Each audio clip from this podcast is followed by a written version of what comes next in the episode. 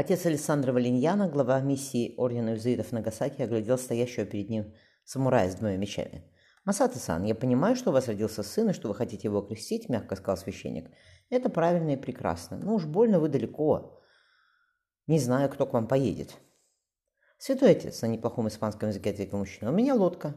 Мой старший сын Дайчи-сан отлично управляется с парусом. Ветер хороший, через 3-4 дня мы окажемся в Синдае. И потом, мужчина улыбнулся, наш даймё, как и здешний, интересуется христианством, а из меня он развел руками, богослов никакой. Вы не японец, заметил изуит, рассматривая белокурые волосы мужчины. Голубые глаза усмехнулись, самурай ответил. Уильям Адамс тоже? А он советник его светлости Токугавы. Да. Покрутив пальцами, отец Александра взглянул на оживленную гавань у подножия холма, где стояло здание миссии. Токугава хмыкнул священник. «Что случится через год, когда он придет к власти? Местный даймё, крестившись, отдав ордену монополию на торговлю из Нагасаки. Но что будет потом? Придут голландцы, придут англичане». Адамс нашептывает в ухо Токугаве, что надо изгнать католиков из Японии. Тогда прощай прибыль. Говорят, что Вильям Деламарк опять собрался сюда, а Токугава его привечает. Его святейшество будет доволен, если у ордена появится еще один порт, решил Изуит, пусть и далеко. Вам нужен священник, говорящий по-японски. Отец Александра спросил у монаха, где отец Джованни? Да, прошелестел тот, позвать его? Давайте, приговорил Изуит. И отца Франтуа, Франсуа тоже. Его вы наверняка найдете в церкви. Спасибо, улыбнулся Масада Сад. Все же хочется исповедоваться. У меня жена христианка и дочь, а мы очень давно не были в церкви. Отправлю с вами опытных священников, сказал отец Александра. Может быть, кто-то еще захочет принять крещение. Он благословил мужчину. Езжайте с Богом. А как вы «А как вы оказались в Японии?» – поинтересовался иезуит. «Так получилось». Мужчина, поклонившись, вышел. Вымыв руки в медном тазу, Хосе взглянул на японца, стоящего у трупа. «Я могу провести вскрытие сам», – пробурчал юноша. «Я все-таки врач». Он добавил, «Вам не обязательно затрудняться». «Что вы, сенсей?» – испуганно ответил японец на хорошем португальском языке. «Наши врачи не тронут труп. Это, это скверно. Поэтому нас Берут служители морда, морга. Мы из касты неприкасаемых и называемся это. А на вид ваши врачи вроде умные люди, вздохнул Хосе. Глаза это одно, а пощупать пальцами совсем другое. Не называйте меня сенсеем, я вас на 40 лет младше. Вы врач. Служитель потянулся за ножом. «Как переводится это?» Хосе наблюдал за ловкими руками пожилого человека. «Грязная масса», — ответил служитель. Раздвинув ребра трупа, он добавил. «Зайдите сюда, ее отлично видно». Взглянув на печень, Хосе поинтересовался. «Он пил? Не больше, чем другие хмыкнул служитель. «Я вскрывал тела португальских моряков и знаю, о чем вы. У нас этой болезни пока мало, не то что у вас». «Опухоль», — Хаса посмотрел на служителя. «Любезный Акика-сан, я не японец, мне наплевать на ваши касты. Я врач, и вы врач. Давайте без церемоний. Нож, будьте так добры». Служитель побледнел. «Как вы меня назвали?» «Акика-сан, я слышал ваше имя». Вырезав опухоль, Хасе опустила на фарфоровую доску. «Я неправильно произношу? Дело не в этом», — служитель, э, объяснил служитель. Нас запрещено так именовать. Мы не господа, а грязная масса. Хасан незаметно усмехнулся. Кто тогда я, сын индианки и еврея? Дайте, пожалуйста, более тонкий нож, сказал он вслух. Давайте сравним здоровую пораженную ткань. У вас больше опыта во вскрытиях, помогите мне. Акикасан аккуратно отрезал маленький ломтик опухоли. Доктор предложил.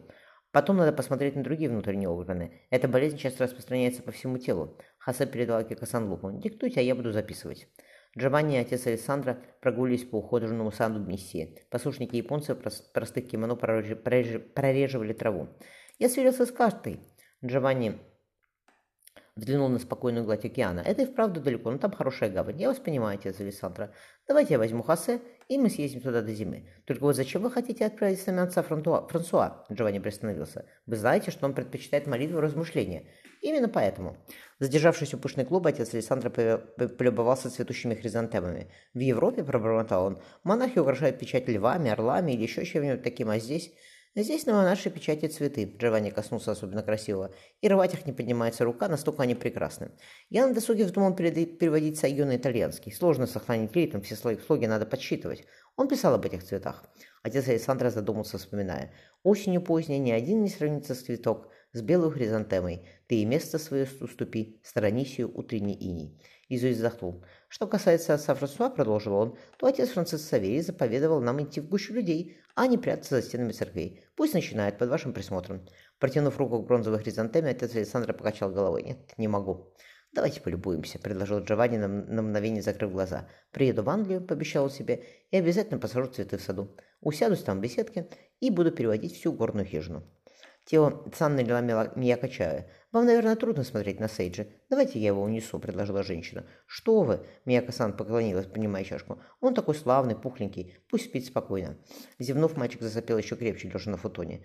«Я тоже дитя потеряла», — Тео-сан вздохнула. «Первый сыночек мой мертвым родился. Дай Господь ему покой». Женщина перекрестилась. «И дочка моя младшая пропала тем годом, как мы в Японии оказались. Муж мой бывший увез ее». Губы Тео искривились, и мы теперь не знаем, где моя Белла. Найдя руку Тео, Мияко-сан пожала ее. «Бедная вы», — покачала головой сестра Даймё. «Я тоже, как весь принесли, что мальчики погибли, и плакала, и в храм каждый день ходила. То мальчики, судьба у них такая. А когда моя доченька умерла...» Женщина отвернулась. «Простите, вам неприятно об этом слышать, я не буду продолжать. Мияко-сан, Тео погладил нежные пальцы. «Не надо, я тоже мать, я понимаю. Я хотела вас попросить», — она замялась. «Прислушайтесь на женской половине и так достанет, но Марика-сан надо обучить правильному обхождению. Я не японка», — Тео покраснела. «Я рассказала ей кое-что, но, не... но я не знаю, как у здешних господ принято. Хочется, чтобы Марика угодила его светлости. Это такая честь для нашей семьи». Мияка-сан помолчала. «Я тоже ничего не понимаю, Тео-сан. Я была жена, а не наложница. Они для удовольствия. Ко мне муж приходил раз в месяц. Она жалко разоделась, и все». «И вы его любили?» – спросил Тео. «Как же иначе?» – удивилась Мияка. «Замуж выдают разве связи и денег, но мужа, мужа положено любить. Я его в первый раз увидела на свадьбе, как принято». Сейджи, проснувшись, попытался встать на ноги. «Ходит неловко еще», — заметила Тео. «У старшего моего тоже так было». Девочка сразу бойко пошла и говорила в годик. «Посмотрим, как с муками сложится». Женщина улыбнулась. «Повезло вашей дочке», — задумчиво сказал Мияка. «Она приемная у вас, да и сами вы без рода, без племени. Кто бы ее в жены взял? Разве что крестьянин какой-то». За мальчиков не волнуйтесь, всегда беспреданницы найдутся, или те, кого оспой в детстве побила, они без жен не останутся. Сестра Дайме предложила, давайте тогда научусь красиво укладывать кимоно и прически вам с дочкой сделаю. У прислужниц всегда криво получается. Стихи пишет ваша дочка? Да, Тиосан рассмеялся, слагает что-то. Поэзию я с ней позанимаюсь, пообещал сестра Дайме. Его светлость ценит, когда собеседник может поддержать изящный разговор. До замужества я тоже писал стихи, а потом... Мияко-сан махнул рукой, времени на это не было. У Марика Сан его достанет. На той наложнице, чтобы ничего не делать. Женщина улыбнулась.